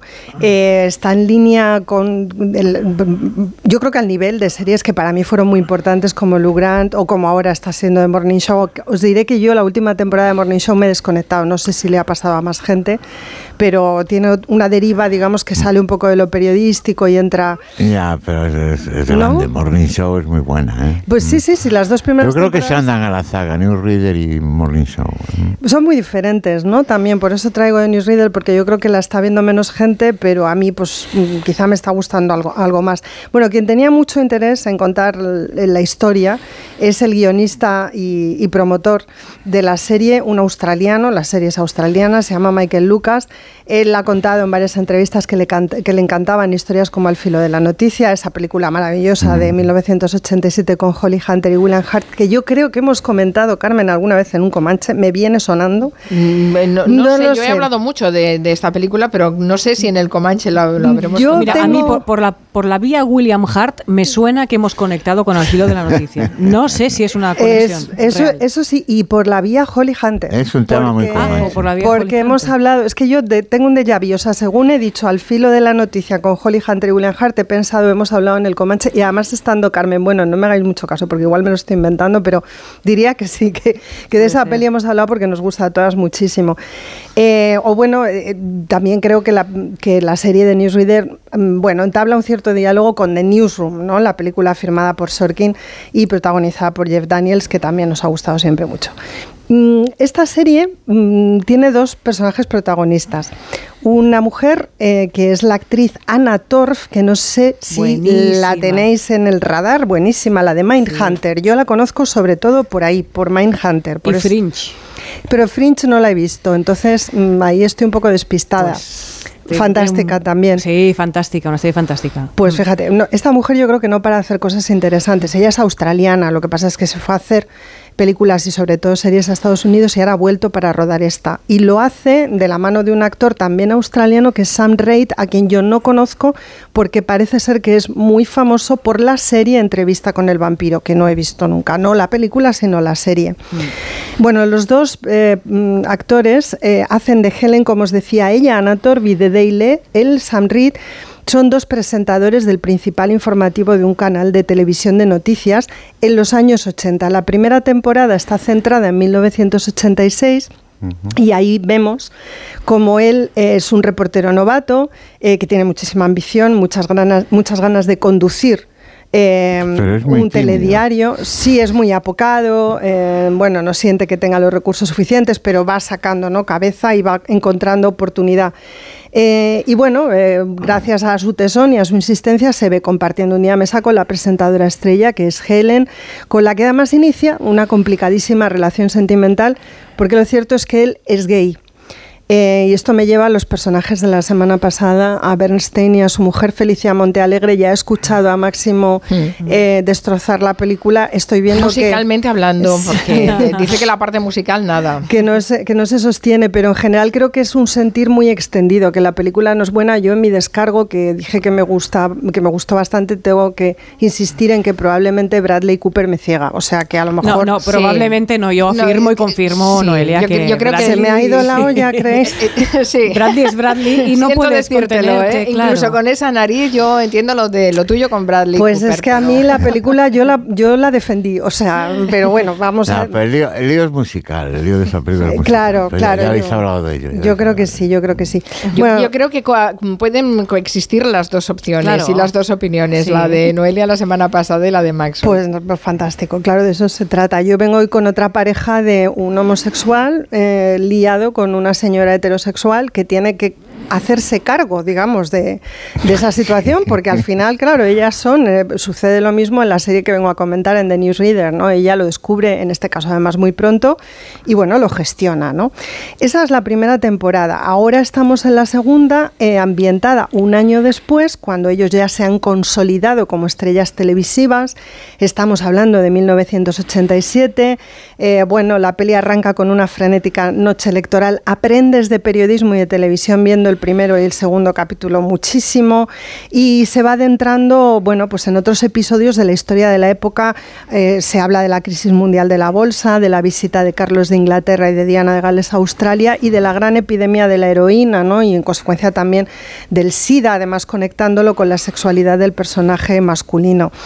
Precisamente la sexualidad del personaje masculino, del prota, y los problemas mentales de ella que tienen que ver con una gran ansiedad que sufre, pues porque el éxito la coloca todo el tiempo en una situación de estrés extraordinario, el éxito implica eh, plantarse, digamos, y, y enfrentarse en consecuencia a los hombres que la rodean, ¿no? a quienes gestionan la cadena, a los empresarios que toman decisiones y también a sus compañeros de, profe- de profesión.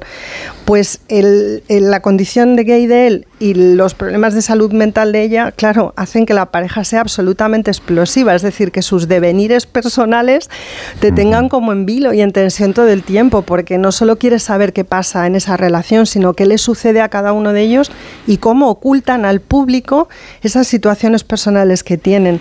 Yo me preguntaba, Carmen, vosotras habéis hecho tele en una época y habéis estado cerca del periodismo en una época parecida, ¿no? ¿Cuántos personajes conocidos del mundo de la televisión en España vivieron circunstancias similares? Ahora todo esto está mucho más normalizado, por supuesto, hablar de la identidad sexual, pero también de los problemas de ansiedad o de los trastornos Sí, porque siempre- psicológicos. Sí, yo no sí, creo, eso- sí, eh, no, mm, está un poco más normalizado, pero yo creo que, que ahí todavía hay mucho camino No, pero mucho aparte- camino por recorrer, efectivamente. Aparte sí. de la sexualidad, eh, todas estas películas tienen en común la competitividad, que es la esencia de la tele. En la tele, es decir, pocos trabajos hay en el mundo en el que a las 9 de la mañana tú sabes el resultado de tu trabajo de ayer noche. Entonces, minuto a minuto. Minuto a minuto. Minuto a Entonces, minuto. Eso es una Eso es competitividad. Es Sí. La, la frase de los despachos de televisión, esto ya lo decía yo, claro, lo decías tú, cuando ya ha llegado el minuto a minuto al despacho, pero antes no lo sabías. ¿eh? Claro. Hay mucho, mucho listillo en la tele.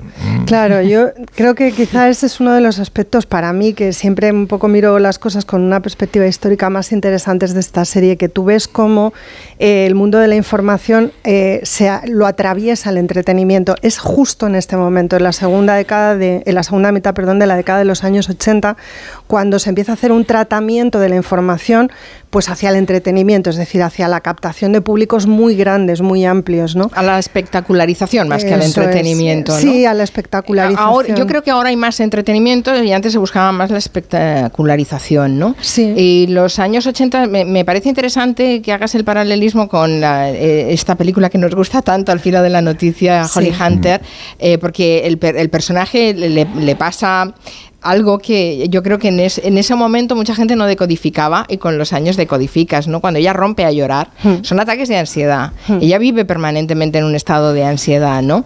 Eh, en- entiendo que la, que la periodista protagonista de, de New Reader eh, viva también en, la, la ansiedad, que yo creo que es algo que acompaña permanentemente a la gente que vive en el estrés brutal del, del directo, ¿no? Sí, es, y, es y eso es algo de lo que se ha hablado, pero se ha hablado menos de lo que, de lo que existe, ¿no?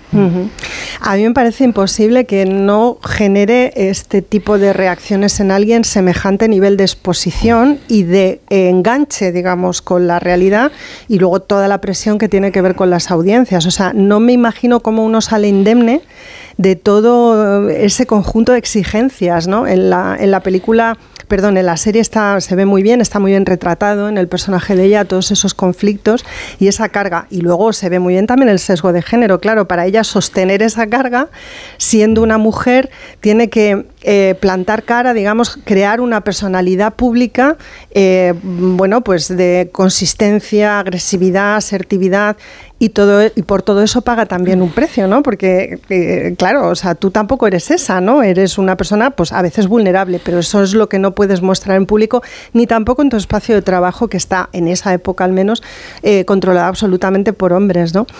Y Noelia, ¿y ¿qué, qué hechos históricos retrata la serie, al menos en la primera y segunda temporada? Seguro que, que van, bueno, van cubriendo algunas noticias de las más destacadas. Claro, ¿no? todos Por muy ejemplo. reconocibles. Chernóbil, que me gustó mucho. Imaginaos eh, contar Chernóbil desde Australia. Es que es. Otro punto muy interesante de la serie, que cuando la ves, estos acontecimientos globales, del cáncer global, que además empiezan a serlo, sobre todo en esa época también, y gracias a la tele, eh, te resuenan a ti, los conoces, estás de alguna manera familiarizado con ellos, pero los estás viendo desde Australia. Y claro, Australia son nuestras antípodas. Entonces eso también me hacía cierta gracia, ¿no? Ahí hay algo, hay algo también interesante. O sea, yo creo que la, la serie reúne muchos ganchos, ¿no? Para, para el público de todo el mundo, pero para el público español en particular lo encuentro interesante. No hemos visto demasiadas series australianas. No, eh, esa- no. ten- tenemos, un- tenemos el paladar muy viciado por las series norteamericanas y, y- ver, británicas. Y plataformas- Australianas, aparte de una que hemos visto, Nuria Torreblanca y yo. ¿Cuál? Decidlo.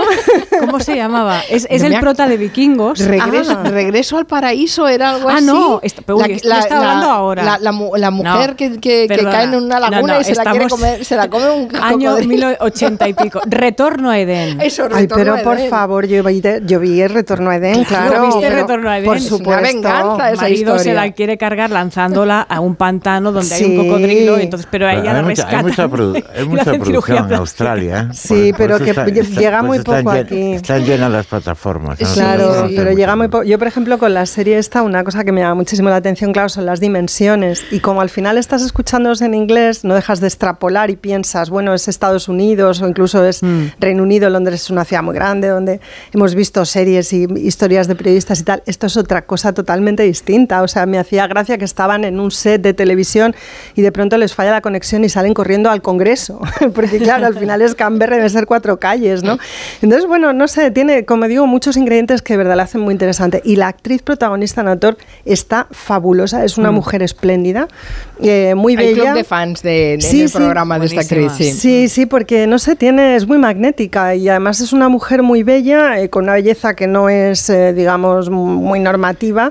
Es una mujer que tiene ya cierta edad. Bueno, está muy bien, me gusta muchísimo ella también. Bueno, pues lo apuntamos como, como sugerencia. La verdad es que tiene todos los ingredientes como para que nos quedemos eh, enganchados viendo esta serie. En Filmin hemos dicho, ¿eh? Está en Filmin, sí, Vale. creo que en más sitios, pero yo es en esa plataforma donde he podido verla. Perfecto. Vamos a hacer una pausa y después les contamos más cosas. Que tenemos un musical de los secretos.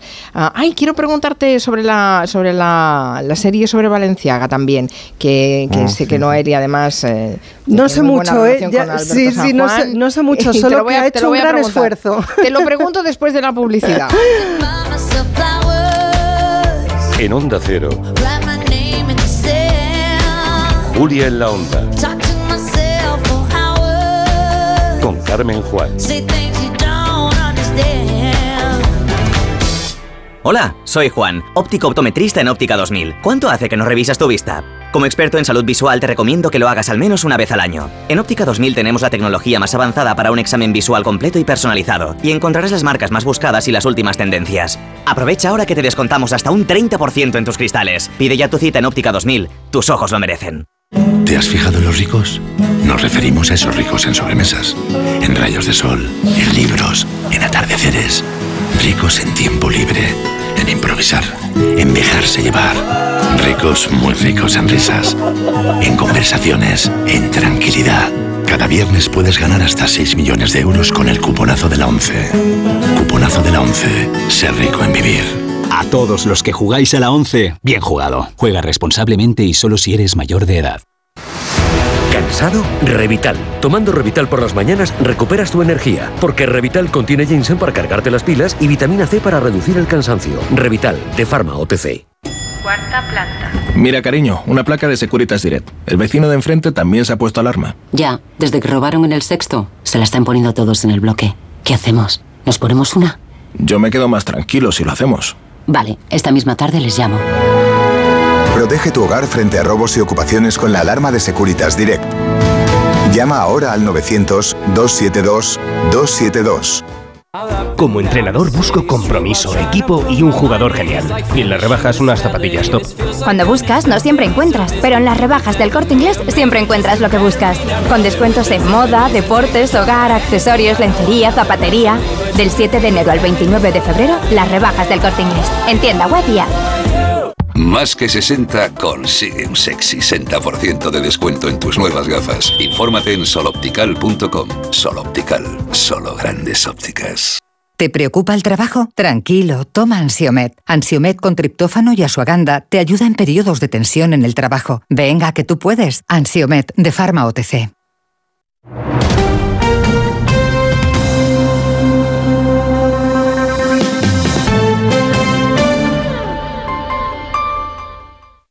Elche, el palmeral más grande de Europa, un oasis en el Mediterráneo al que escaparse durante todo el año. Elche, una ciudad con tres patrimonios mundiales de la UNESCO, el Palmeral, el Misteri de Elche y el Museo de Pusol, y miles de experiencias por disfrutar. Visítanos en el pabellón 7 de Fitur del 24 al 28 de enero. En la vida hay cambios muy importantes. Un cambio de casa, una oficina nueva, un local más grande. Para que esos cambios sean perfectos, acude a los profesionales de mudanzas Segoviana. Mudanzas del hogar, guardamuebles, mudanzas de oficinas en toda la comunidad de Madrid. Consulta las ofertas en amsegoviana.com o en el 91 548 77 18.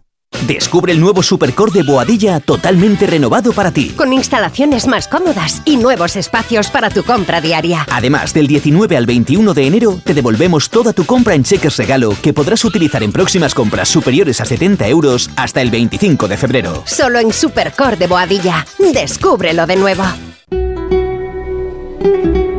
El concierto de Aranjuez con Ana Vidovich. Martes 23 de enero en el Auditorio Nacional. Entradas en la filarmónica.es.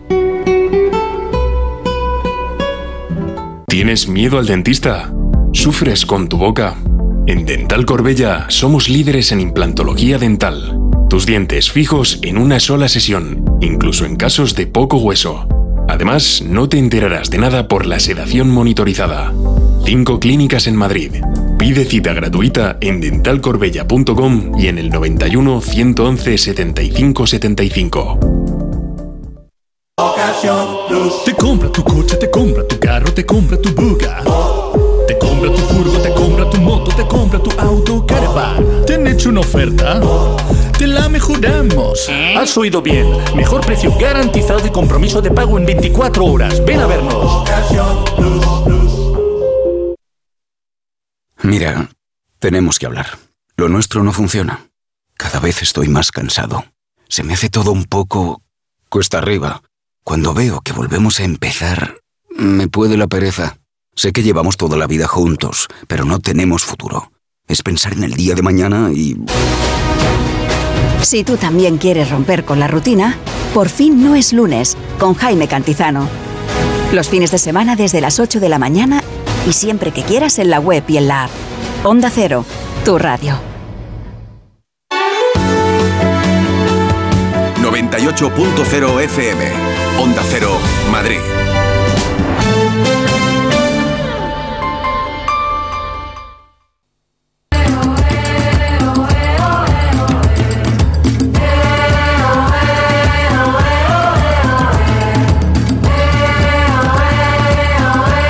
Estamos en la segunda hora de Comanche con eh, Nuria Torreblanca, con Anton Reixa, con Noelia Danez. No sé si te he puesto en un compromiso, Noelia, Me porque tú asustado. te has asustado. Es que, a ver, ayer hay que explicarlo todo. Ayer Todo. estuvo Alberto San Juan en el programa, habló sobre la serie Valenciaga, fue muy interesante, de todo lo que contó de, de ponerse en, en- en ese, en ese autor. Yo sé que tú tienes buena relación con Alberto San Juan, quería saber un poco si has hablado con él del tema, porque eh, lo que también ha hecho es estrenar obra de teatro y has estado en el estreno Sí, y sí. sé que tenéis una relación y un vínculo muy, muy estrecho, Muy ¿no? estrecho. Pues Y- sí, he estado en el estreno de Macho Grita. Eso Macho es- Grita es la obra de teatro. Sí, la obra de teatro. O sea, es que no para. Alberto tiene una energía extraordinaria. Y, y ha estrenado esta semana en el Pavo Macho Grita. Y bueno, estuvimos viéndolo. Mira, yo diría que de su producción de los últimos años, pues es algo que está más o menos en la línea de autorretrato de un joven capitalista español que Ay, se buenísimo Claro, fue ese primer monólogo eh, después de cerrar Animalario eh, con el que Alberto arrancó y que en realidad le permitió eh, contribuir de la manera tan generosa en que lo hizo a la fundación del Teatro del Barrio en Madrid. Entonces, él luego después ha hecho otros montajes en los que hay mucha presencia de historia de España, mm, quizá el otro que le ha funcionado muy bien, El Rey, que también hemos hablado aquí de él y, y, bueno, comentamos bastante sobre ese asunto. Y ahora este otro, pues iría un poco, digamos, en esa dirección. Ya sabéis que yo creo que el 15M de Alberto se fue sobre todo a la historia, ¿no? O sea, él necesitaba explicarse históricamente y construirse un poco desde ahí, ¿no? O sea, que, que su, que su política eh, tuviera un fundamento histórico. Entonces sintió un tremendo interés por, por el pasado reciente y ahora remoto. Porque es verdad que Macho Alfa hace referencia continuamente, bueno, pues a un... Macho grita. Macho, Macho grita. al- macho grita, sí, Podría, ser perfectamente Macho alfa, alfa, ¿no? ¿eh? ya os lo digo también, de que podría ser, es, es intercambiable, macho grita, perdón, si me oye, bueno, no pasa nada. Eh, Yo le, yo le he visto a Alberto un monólogo de Beckett que era una locura, o sea, como lo hacía, la seriedad era una cosa que más se ponía quieto detrás de un atril, no leía nada, lo llevaba todo memorizado, estaba impávido y bueno, fue una cosa maravillosa. Sí, yo creo que eso es de animalario. Él, eh, bueno, tiene una memoria prodigiosa, ¿eh? O sea, es una cosa espectacular. Yo no sé cómo se mete esos textos entre pecho y espalda. Aquí lleva unos textos complejísimos, es una, una especie de eh, pirámide de, textos, eh, algunos de ellos, bueno, la carta a María Zambrano, que a él siempre le motiva mucha reflexión sobre cómo el exilio de España empieza hace siglos, ¿no? Y a partir de ahí se va a 1492 y hay textos de época y hay textos personales y hay otros que tienen que ver con Don Juan, porque en realidad lo que él cuenta es que en algún momento sintió la necesidad de poner en pie un espectáculo eh, sobre Don Juan. Eh, lo planteó al CDN, que no debió verlo muy claro, y de ahí un poco, de esa mini frustración, nace el deseo de hacer esta otra cosa, donde yo pensaba que él iba a hablar un poquito más de sí mismo, porque macho grita, digo, bueno, pues esto nos lleva a una reflexión sobre la masculinidad. Creo que él ahí ha desplazado un poco la reflexión a lo histórico también y habla del imperio, digamos, pues como una pulsión casi falocrática, ¿no? Y Qué bueno. lo lleva ahí. Es un espectáculo con músicos en directo, eh, músicos maravillosos que además creo que colaboraron ya eh, con ellos en Animalario en el pasado. Eh, creo que podemos oír un fragmento de... Pues vamos. Aquí está don Juan Tenorio para quien quiera algo del estáis en lo dicho, estoy. Pues va la vida, pues va. Nos creemos que podemos hacer cualquier personaje a cualquier edad. Toda la vida he querido hacer un don Juan.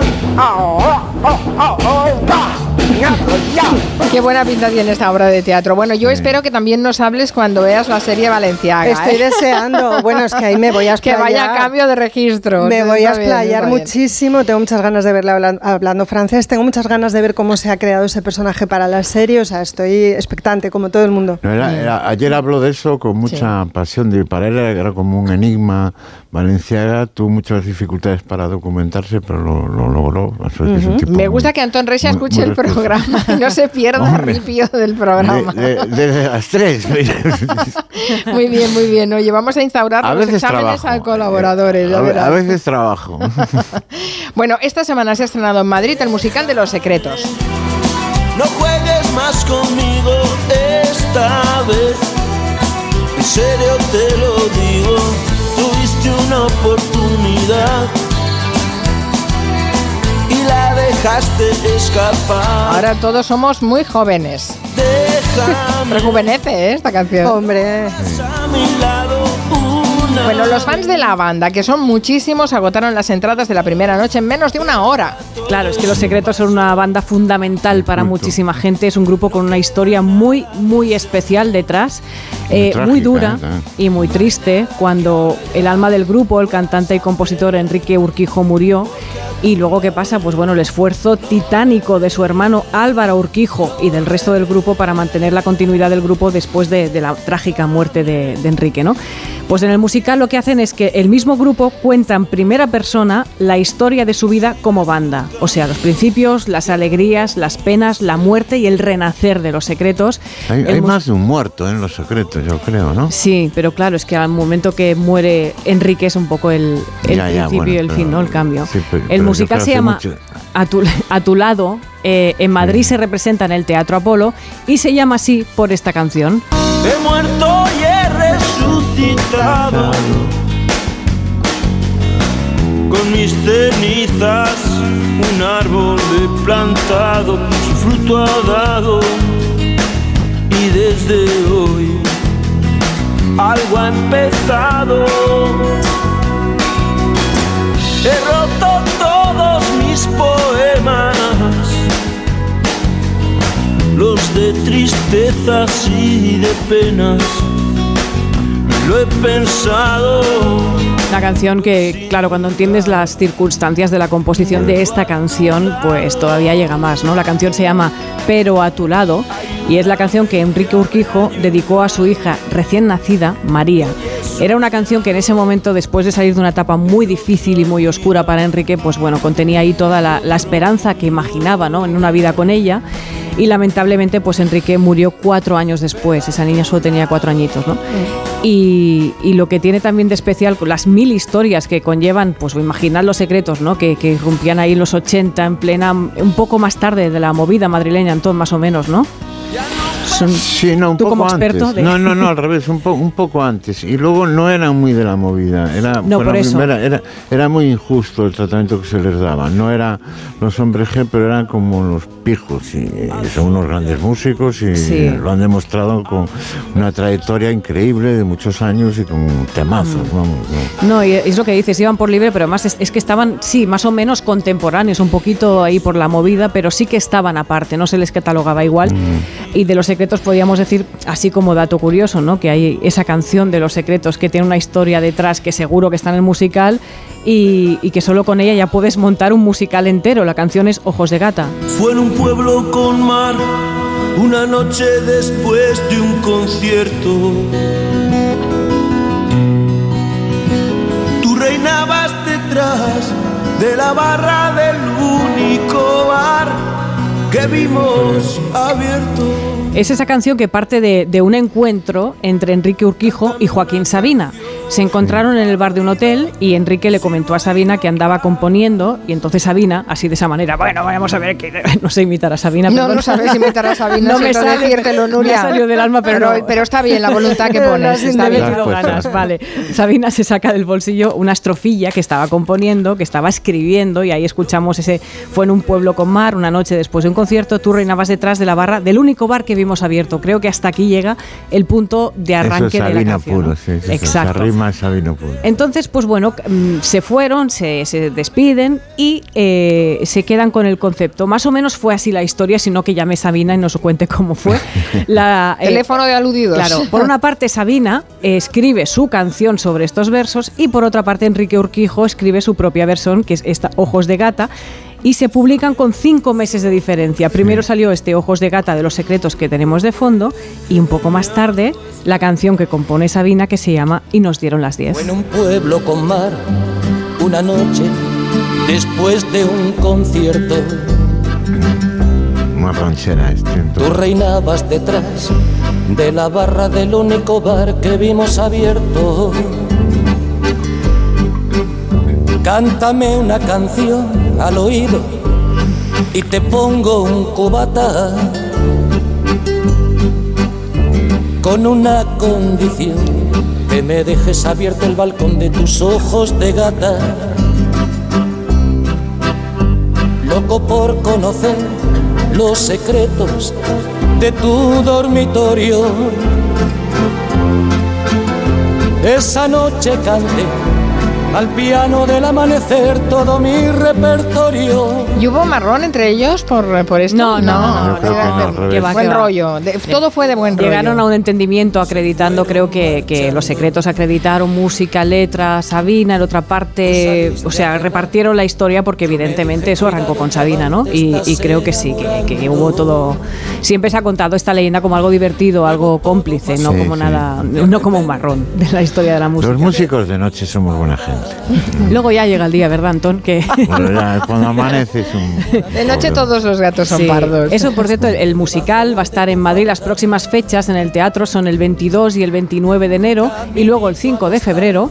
En Bilbao estará el 21 de enero y en Pamplona el 25 de mayo. Pero yo estoy segura que con el exitazo que siempre han tenido los secretos, porque siguen en activo desde siempre, eh, seguro que, que van a haber todo, muchas más fechas de, de esta representación. Bueno, siguen en activo, pero los tenemos mm, los tenemos en los 80. Quiero decir que. bueno, no sé. Yo, no- yo No los sé, he es mi- visto. es mi percepción, ¿eh? Los, Yo los he visto ahora. No, no, tiene muchísima parroquia ahora también, ¿eh? Y Sí, sí, realmente increíble. son muy buenos, muy buenos.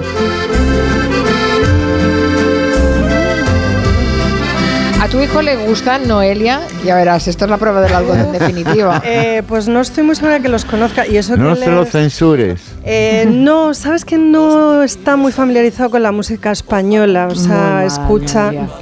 Pero es que es muy pequeño, o sea, él ahora está tocando estre- por extremo duro. Vamos a dejarle ahí, Ah, hay que ir transitando. Venimos de tocar. A ver, ¿cómo que es muy pequeño? Ya tiene una edad, ¿eh? Hombre, claro, pero, pero ha empezado como por lo más extremo, o sea, empezó tocando música muy dura, o sea, estaba Le tocando censuras los metal. secretos, le dices que son pijos y no se lo dejas oír. No, no, lo no, conocemos. para nada, sí, al Lo contrario. obligas a escuchar a Robin Iniesta. Mm. No sé ni quién es. No, no, no. Mi hijo va a su aire y ha empezado, como os digo, Un gran poeta, Robin. Ah, bueno, eh, claro, sí, estuve escuchando el disco, sí, pero eh, es que llevo una semana como pollo sin cabeza voy, entonces no registro bien, pero, pero sí, pero le diré que se anime. Va, va despacio con la música española, o sea, claro, los chicos ahora es que es todo ya va por otros sitios.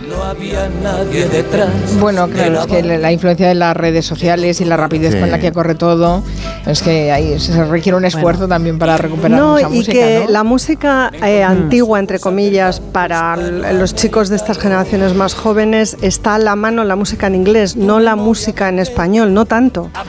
O sea, para ellos formarse escuchando blues es normal, pero esta otra música les queda como de lado. Pero no- también es un caso más especial el de tu hijo que toca el bajo, que está acostumbrado a tocar otro tipo de música, Sí, porque hay muchos chavales paralelamente No, que llegan a la música cantada en español, que no música española, eh, a través del trap, del reggaetón, y eso es Claro, otro terreno pero es distinto. que él no está ahí. Pero es que lo- Claro, luego, luego es, lo, es un lo sector más, distinto. Sí, es lo otro, más es otro extraño sector, que- es otro nicho. Lo, Otro lo- nicho. lo más extraño que hay entre la música de los 80 y la música actual es el sonido. Es decir, esto es el sonido de los 80 es totalmente diferente al sonido actual. O sea que está en las antípodas. Entonces es que es muy Bueno, la música de los 80, la música de los 90 y la música de los 2000, casi los 2000 está en las Bueno, antípodas de eh, lo que se escucha ahora. El 80 es muy característico, incluso para mal, ¿eh? O sea que no. Sí, es muy súper producido. Esos los arreglos. 90 tienen. Claro, es- son los arreglos. Él cuando escucha cosas de esa década es como la superproducción, ¿no? Es muy.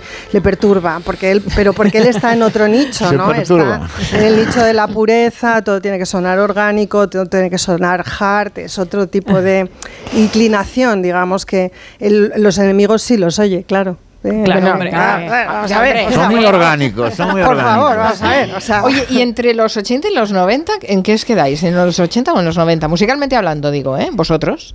yo soy más Hombre, 90s, pero yo. No, yo soy más 80. Lo- A mí lo de los Hombre, Antón, 90 tú como digas lo Como contrario. digas lo contrario, no, entendemos vamos a ver, de nada. los- De los, 90, de los 90 hay una cosa que me molestó mucho en el movimiento indie, que con lo que había costado eh, que se cantara en lenguas de España, el pop, de repente se pusieron a cantar en inglés. Eso a mí me, me ponía de los nervios, ¿eh? me ponía de los nervios. Sí, eso es y lógico. bueno, hace poco escuchar a Cristina Rosenbinge que ella confesaba que tuvo su, su etapa indie, que empezó a escribir en inglés, porque realmente hacer letras en inglés es más fácil, porque por, sí. por, la estructura fonética y fonológica del inglés, pero que luego se dio cuenta que no, que, que- que- que había que trabajar en español, y, y así se hizo. Pero hubo un momen- a mí eso me puso muy, me, me entristeció, me entristeció. Era un debate que yo creía superado y... y- Y no. Pues es un, te- es un tema Yo también, yo soy más de los 90, confieso. Sí, ¿eh? más de los 90. Sí, ¿Y no. Noelia, has dicho qué? Noventas, además ahora con mi hijo precisamente estamos en Eddie Vedder, que es lo máximo que hay Bueno, en el bueno, mundo bueno, entero, bueno. y Pearl Jam, y es todo el día, y estamos Pearl tocando fuerte eso por Pearl bueno. Jam. Llévalo a un concierto, por favor. De Bueno, Pearl Jam. Ya, otra, otra cosa la otra cosa son los 90 internacionales. Claro, pero- Pearl Jam, Nirvana. Otro, otro día hacemos una guerra de generaciones, Vale. 80, Sí, 90, sí, y ponemos sí, lo bueno sí. y lo malo. ¿eh? Yo de momento les voy a dejar con los secretos, eh, déjame de los secretos, ya que hemos empezado con, con ellos y eh, nos traen buenos recuerdos, y con una última hora, que ya veremos eh, todo lo que nos cuentan después, eh, Sí, que el sí. rey ha cesado a Jaime Alfonsín como jefe de la Casa Real y ha nombrado a Camilo Vilariño, que, que ahora mismo es el jefe de gabinete de Borrell en la Unión Europea. Así que Sí. Se vienen cositas que dirían, bueno, buen fin de semana, No que las borrascas les acompañen. Un beso. Anton Adiós. adiós Noelia Danez, adiós Nuria Torreblanca. Hasta el lunes a las 3, adiós.